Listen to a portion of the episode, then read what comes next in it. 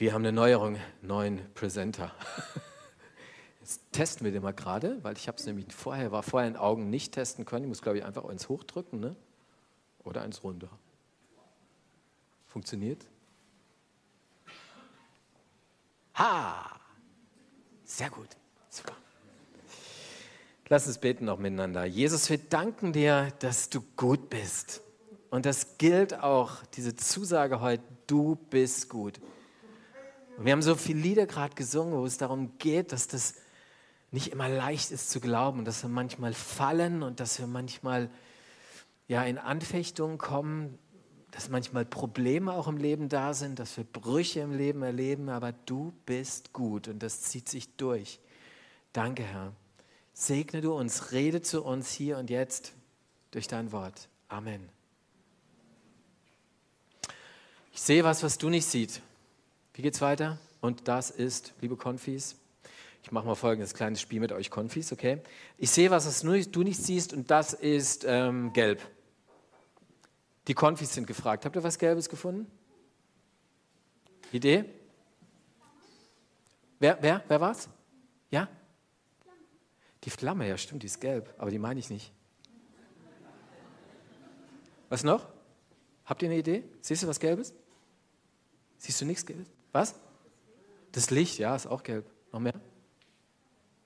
Kommt, ihr seht was Gelbes. Was?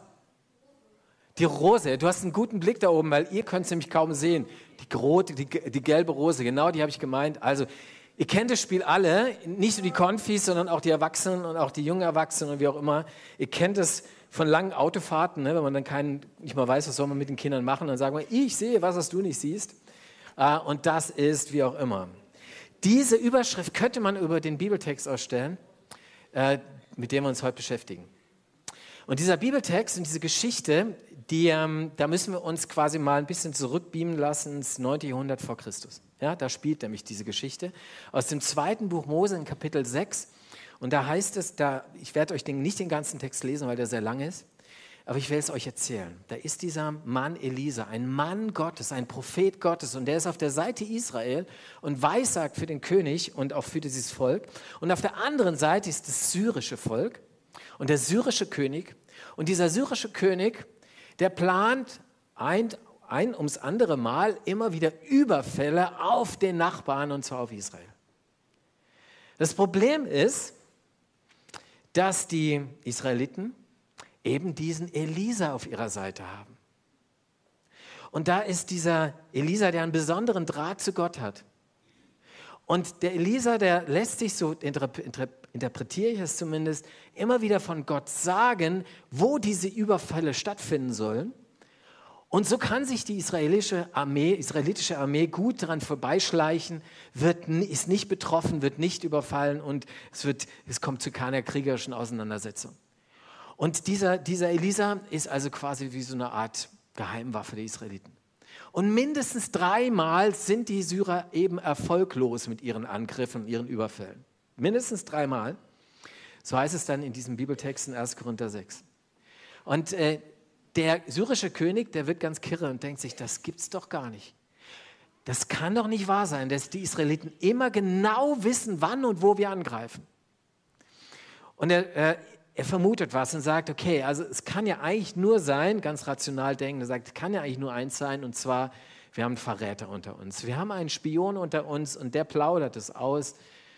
Und seine Vertrauten aber sagen zu ihm, nein, nein, lieber König, das stimmt nicht, du kennst die Geheimwaffe Israels nicht. Und das ist dieser Mann Gottes, dieser Elisa.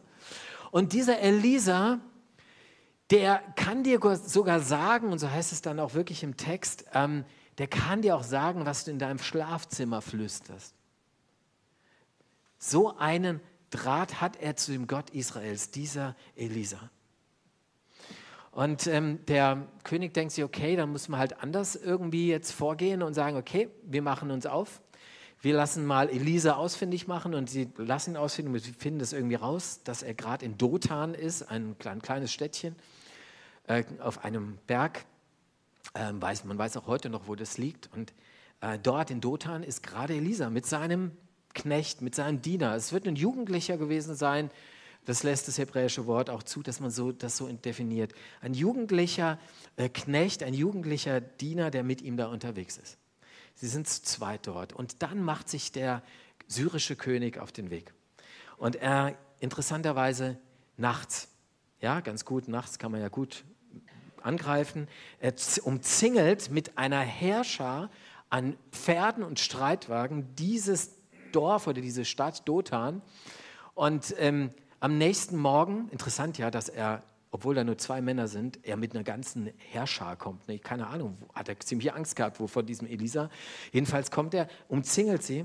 Am nächsten Morgen wird sehr früh wach der, der Diener vom Elisa, dieser Jugendliche. Er geht raus aus dem Zelt oder aus dem Haus, weiß nicht, wo wir übernachtet haben, und geht raus und sieht die ganze Herrscharen dieser Syrer um sich.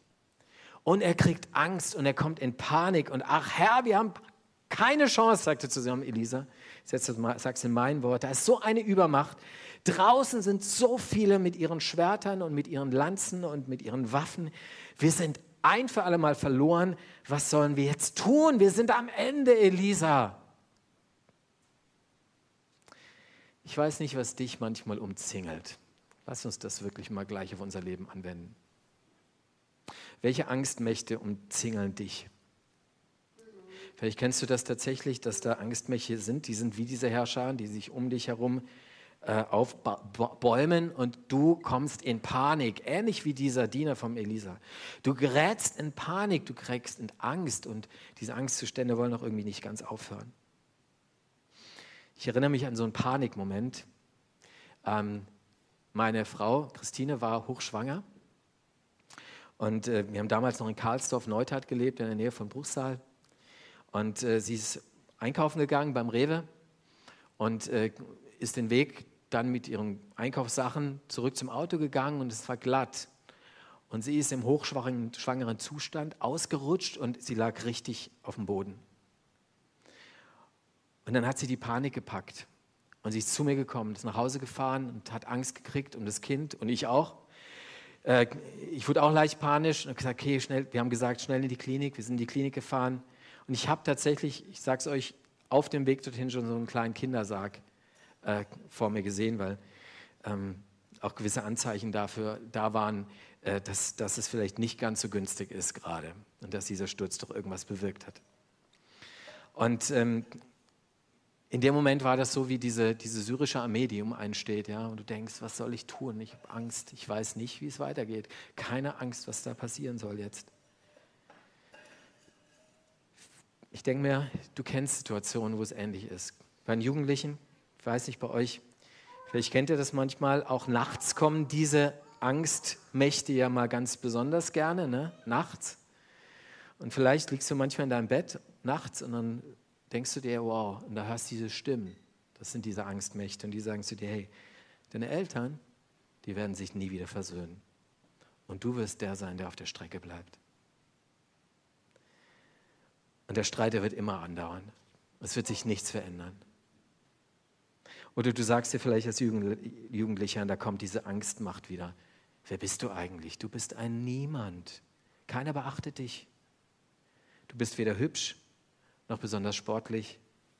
Du bist einfach ein Niemand. Vielleicht kennst du so Stimmen, ich weiß es nicht, keine Ahnung. Vielleicht sind es andere Angstmächte, die dich umzingeln. Und wir Erwachsene, ich habe eine Geschichte aus meinem Leben erzählt, kennen das auch. Vielleicht kennst du die Streitwagen so eines ungemütlichen Chefs oder auch einer herausfordernden beruflichen Situation. Und du liegst nach, äh, nachts wach und denkst dir, Mensch, in deinem Kopf habe ich alles erledigt, was ich erledigen sollte. Und du, wirst, du kannst gar nicht einschlafen, weil ansonsten sitzt dir der Chef im Nacken und fällt über dich her. Oder du kriegst deine, die Waffen zu spüren deines eigenen Egos und denkst dir, Mensch, hey, wenn ich nicht funktioniere morgen bei der und der Sache und ich meine eigenen Erwartungen an mich nicht erfülle oder die, erfülle, die Erwartungen, die andere an mich haben, dann, dann bin ich erledigt. Wisst ihr, wir können unzählige Beispiele nennen, wo wir diese Angstmächte erleben.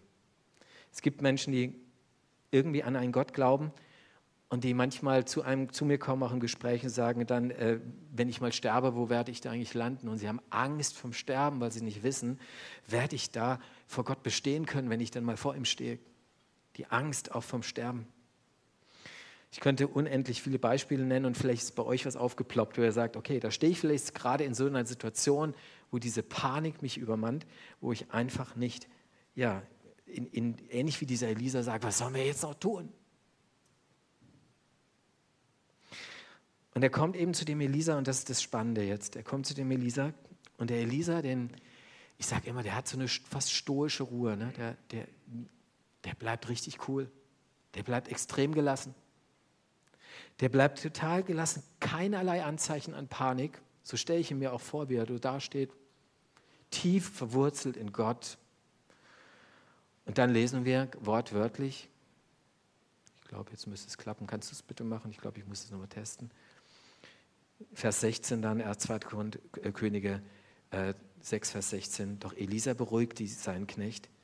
Du brauchst keine Angst zu haben, denn auf unserer Seite steht ein noch größeres Heer. Und dann betet er, er, faltet wahrscheinlich seine Hände, sondern er hebt sie zum Himmel und sagt, bitte Herr, öffne ihm die Augen. Das bittet er für seinen Knecht, deinen Diener. Und ich weiß nicht, wie der, dieser junge Diener reagiert hat. Aber ich kann es mir irgendwie vorstellen, wir, Chef, geht's noch gut? Wir haben kein Heer hier. Es gibt absolut Grund, Angst zu haben. Es ist klar, die Panik ist begründet. Und es ist mehr als Realismus zu sagen, wir haben keine Chance gegen dieses Heer. Wo ist denn unser Heer? Heer. Wir haben keine Heer hier um uns.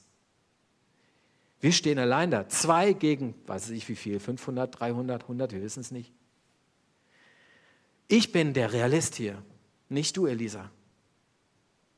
Und sie denken, viele Menschen, sie meinen nur das, was ich vor Augen habe, das ist real und das ist wahr. Sie rechnen nur mit dem, was sie sehen, mit ihren physischen Augen sehen. Und dann fühlen sie sich oft als die größten Realisten und meinen, ich glaube nur das, was ich sehe, ich glaube nur das, was wissenschaftlich messbar ist, alles andere ist einfach nicht existent. Das ist ihr Credo, das ist ihr Glaubensbekenntnis. Wenn ein Mensch zum Glauben an Jesus kommt, dann geschieht das, was hier bei dem Elisa passiert. Dann geschieht das, dass ihm plötzlich Augen geöffnet werden. Und wir können das weiterlesen in dem, äh, in der zweiten, in dem weiteren Vers, der dann da kommt. Da öffnete der Herr Elisas Diener die Augen und er konnte sehen. Was sieht er denn jetzt plötzlich? Ich meine, der hat doch sehen können, oder? Dass der ganze Berg, auf dem die Stadt stand, von Pferden und Streitwagen aus Feuer beschützt wurde. Da sind unsichtbare Mächte, Pferde und Streitwagen aus Feuer. Das sieht er vor seinem geistigen Auge. Und jetzt wird aus diesem, diesem jungen Diener ein anderer. Aus diesem angsterfüllten Scheinrealist wird jetzt ein ermutigter Realist. Einer, der ermutigt ist und wirklich realistisch dran geht. Der ehemalige, oder der erste auch israelische Ministerpräsident ähm, Israels, also israelisch, äh, David Ben Gurion hat mal gesagt, ein bekanntes Zitat, wer nicht an Wunder glaubt, ist kein Realist. Ich würde es noch anders sagen, ich würde sagen, das ist die nächste Folie, wer nicht an Gott glaubt, wer nicht an Jesus glaubt, ist kein Realist. Wer die unsichtbare Welt nicht ernst nimmt, ist kein Realist. Der junge Diener sieht hier die Armee, Armee Gottes, diese feurigen Pferde. Wir haben ja das Thema On Fire aktuell hier in unserer Predigtreihe. Und hier kommt dieses Feuer wieder vor. Ein Ausleger, habe ich euch das Zitat mitgebracht, äh, schreibt dazu mal, das Feuer steht für Gottes Wesensart, die alles Ungöttliche verzehrt. So heilig, so rein, so, so erhaben steht Gott vor dem, vor dem Diener von Elisa und auch für Elisa. So, so, so kraftvoll steht er auch da. Das ist großartig, finde ich. Ich finde es eine großartige Geschichte, diese Geschichte von diesem jungen Diener. Und er dringt durch zu einem neuen Realismus, zu einem neuen Realismus. Und ich will euch zeigen, wie dieser Realismus aussieht. Das erste ist ganz simpel. Erstens, erstens genau, er, es ist real, Gott ist da. Es ist für ihn real, Gott ist da. Wir haben als äh, Konfirmanden vor, vor ein paar Wochen, waren wir beim Philipp Mickenbecker in dem Film, habe ich schon ein paar Mal erwähnt hier, weil verfolgt uns immer noch. Sehr guter Film. Wer noch nicht da war, geh rein. Ähm, und die haben dann das Thema Tod und Ewigkeit gemacht in, in dem, am Mittwoch danach. Haben uns darüber unterhalten. Und da gibt es natürlich die einen, die sagen, ja, es ist noch im Tod ist alles aus. Und die anderen sagen, ja, es gibt einen, der, der Tod ist eigentlich der Beginn des neuen Lebens. So ähnlich hat es Bonhoeffer auch mal gesagt. Also für die Menschen, die Jesus vertrauen, das ist der Beginn des neuen und echten und ewigen Lebens. Und das hat ganz viele mit der Frage nach Gott zu tun, weil Ewigkeit ist nur logisch, wenn auch, auch ein Gott da ist. Himmel ist nur logisch, wenn auch ein Gott da ist. Und deswegen ist diese Frage, hängen die ganz eng zusammen. Und wir haben uns dann im Konfi-Unterricht damit beschäftigt, mit sogenannten Nahtoderfahrungen. Ich weiß nicht, ob ihr euch erinnert. Ich habe eine, eine mal vorgelesen, die will ich auch heute noch mal erzählen. Ähm, sie ist überliefert von dem Pastor Burke. Pastor Burke ist ein Pastor in den USA, der viele Nahtoderfahrungen ähm, aufgezeichnet hat und auch verfolgt hat und sich da lang mit beschäftigt hat und erzählt von dem neuseelischen Atheisten ähm, Ian McCormack. Und dieser Ian McCormack, hm, der geht eines Tages an der Küste von Mauritius tauchen, weil das so sein Hobby ist. Und ähm, als er dort taucht, wird er viermal gestochen, und zwar von einer Würfelqualle. Die Würfelqualle, weiß man, ist eines der giftigsten Lebewesen der Welt. Und äh, ein Stich kann innerhalb von zwei bis fünf Minuten zum Kollaps des Herz-Kreislauf-Systems führen und dann eben auch zu, zum Tod führen. Und so ähnlich hat er es erlebt. Ian lag also im Sterben. Und wie er so da liegt, im Sterben quasi, sieht er seine Mutter vor Augen, die ihm immer wieder gesagt hat, ruf in deiner Not zu Gott, ruf zu ihm. Und in, er befindet sich, so beschreibt er das, in völliger Dunkelheit und hat furchtbar Angst, Vielleicht ähnlich wie unser Diener hier. Und dann fleht er zu Gott und dann, Achtung, werden ihm die Augen, die geistigen Augen geöffnet, die Augen des Herzens geöffnet.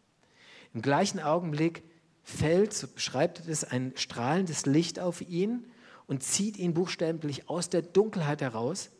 Er beschreibt das Licht später als ein unaussprechlich hell, helles Licht, so als sei es das Zentrum des Universums, heller als die Sonne, strahlender als jeder Diamant. So beschreibt er das.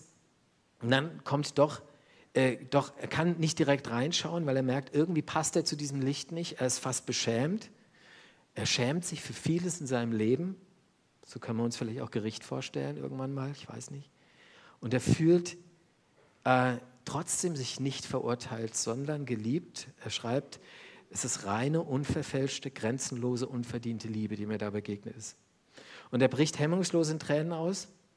Ian bittet um die Erlaubnis, in das Licht reinzutreten, in seiner Nahtoderfahrung. Als er es tut, sieht er in der Mitte des Lichts plötzlich einen Mann blenden, in, in blendenweißen Kleidern, Kleidern, die buchstäblich aus, aus Licht gewebt sind. Und dieser Mann streckt seine Arme aus, um ihn willkommen zu heißen. Und dann sagt McCormack, ich wusste sofort, dass ich in der Gegenwart des allmächtigen Gottes stand. Wisst ihr, an was mich das dann erinnert hat? Es steht eigentlich ganz ähnlich in Matthäus 17. Da wird auch einigen den Blick in die unsichtbare Welt gewährt, und zwar den einigen Jüngern, drei Jünger sind es, die mit Jesus auf dem Berg der Verklärung stehen. Und plötzlich sehen sie Jesus ganz anders als sonst im Alltag. Sie sehen, da heißt es, das Gesicht leuchtete wie die Sonne und seine Kleidung wurde strahlend weiß. Wem ist McCormick dort begegnet? Das war dieser Jesus, dieser lebendige Gott. Und jetzt wacht Ian auf aus seiner Nahtoderfahrung und er wird Christ. Er ist sofort Christ. Ihm ist glasklar, dieser Gott ist mir begegnet. Gott hat ihm die Augen geöffnet. Ja, Gott ist real, das ist ihm klar geworden, ähnlich wie dem Elisas, dem den Knecht des Elisa. Und das ist ein ganz wichtiger Punkt. Ich bin mir sicher, dass der Diener Elias durch diesen realistischen Blick in die unsichtbare Welt, dass ihm dadurch, dadurch die Panik genommen wurde, die Angst genommen wurde. Er wusste nun, ja, ich stehe im Kampf. Ich stehe im Kampf und das wissen wir auch in unserem Alltag. Wir stehen im Kampf und wir gewinnen auch nicht jeden Kampf. Das wissen wir auch. Und das weiß die Bibel auch. Es gibt einen Stephanus, der auch einen Blick in die unsichtbare Welt bekommen hat. Einer der, also der erste Märtyrer, der erste Christ, der gestorben ist aufgrund seines Glaubens. Und er sieht den Himmel offen und wird aber gesteinigt. Trotzdem wissen wir und wissen Gott, diese Allmacht, diese Übermacht ist real und kann uns eigentlich nichts anhaben. Wir stehen im Kampf und das weiß dieser Mann auch, dieser Diener, dieser jugendliche Diener. Ähm, Auch du stehst im Kampf, aber du stehst da nicht allein und er ist da. Er ist da mit seinen Über, dieser Übermacht der himmlischen Herrscher. Und das ist der erste Gedanke. Also er ist da. Und das zweite ist, es ist real, das wird ihm klar, Gott rettet. Es ist real, Gott rettet. Das ist das zweite, was Elias Diener plötzlich versteht. Ähm, da kommt Gott mit diesen feurigen Pferden als Retter. Er kommt nicht irgendwie. Und das ist auch ein zweiter Punkt, dass, was passiert, wenn jemand zum Glauben an Gott kommt, an Jesus Christus kommt, wenn jemand Christ wird. Dann ist ihm nicht nur klar, da ist ein Gott, ja gut, glauben viele, sondern da ist Gott auch ein Gott, der mich rettet. Ein Gott, der als Retter kommt, als Bewahrer kommt, als Befreier kommt. Und ich erlebe das in meinem Leben immer wieder, dass ich merke, ja, da tatsächlich, er bewahrt, er rettet in verschiedener Hinsicht. Einmal ganz alltäglich, wir haben ja vor ein paar Wochen gehört von, ähm, von jemandem aus der, von der Ramona Pfunda, wie sie, wie sie erlebt hat, wie, wie Gott sie bewahrt hat bei einem, bei einem, äh, auf der Autobahn. Was echtes Wunder war, wie sie da gerettet worden ist. Und könnte jeder uns von uns wahrscheinlich erzählen, Geschichten, wo wir merken, da hat uns Gott bewahrt in irgendeiner Form. Das könnt ihr erzählen, Annika ist jetzt nicht da, aber wie das ist, unter Geburt bewahrt zu sein plötzlich. Doch noch bewahrt zu sein. Gott kommt als Retter. Gott als, kommt als Bewahrer. Aber nicht nur das, sondern er, er bringt uns, rettet uns auch von uns aus unserer grundsätzlichen Verlorenheit. Die Bibel ist sehr realistisch. Sie sagt, wir sind eigentlich verloren.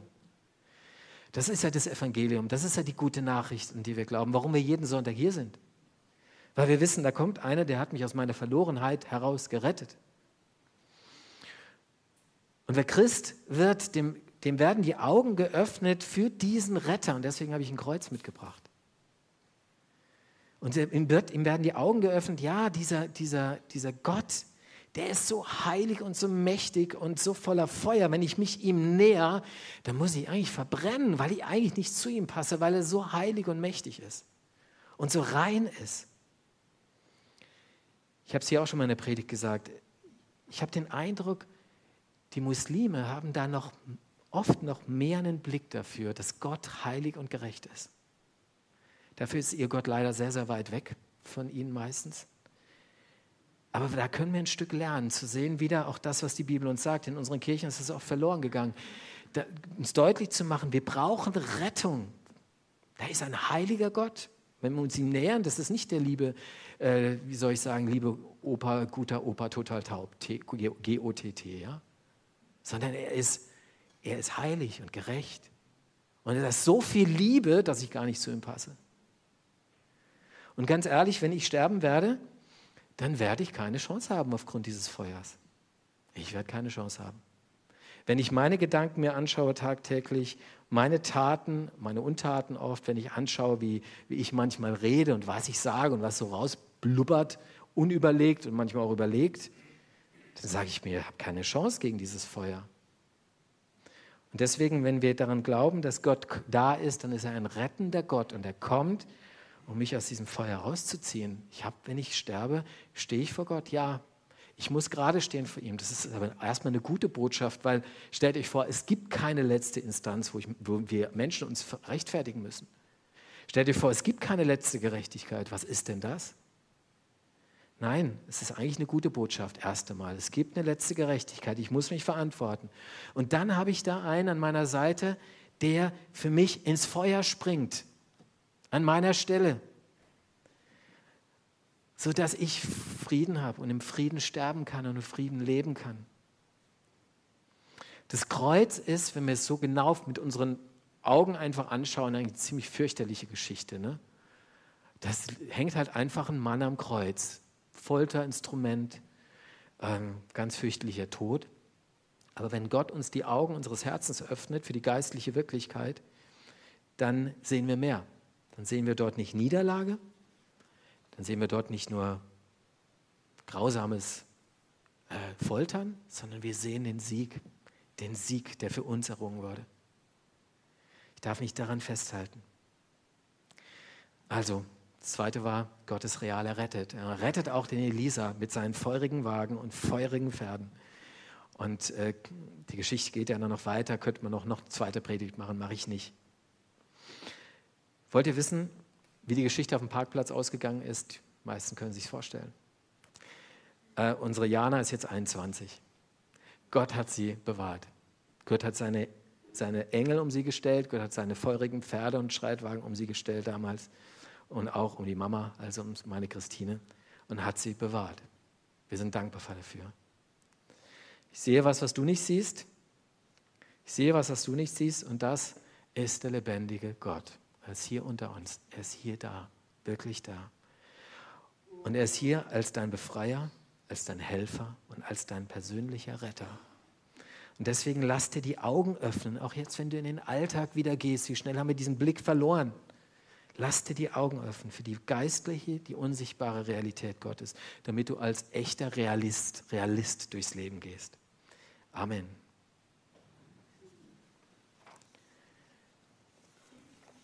Wir singen noch mal ein Lied, was wir schon mal gesungen haben, aber ich finde, es passt so super, ähm, dass es ja, uns hoffentlich noch mal richtig ansprechen wird.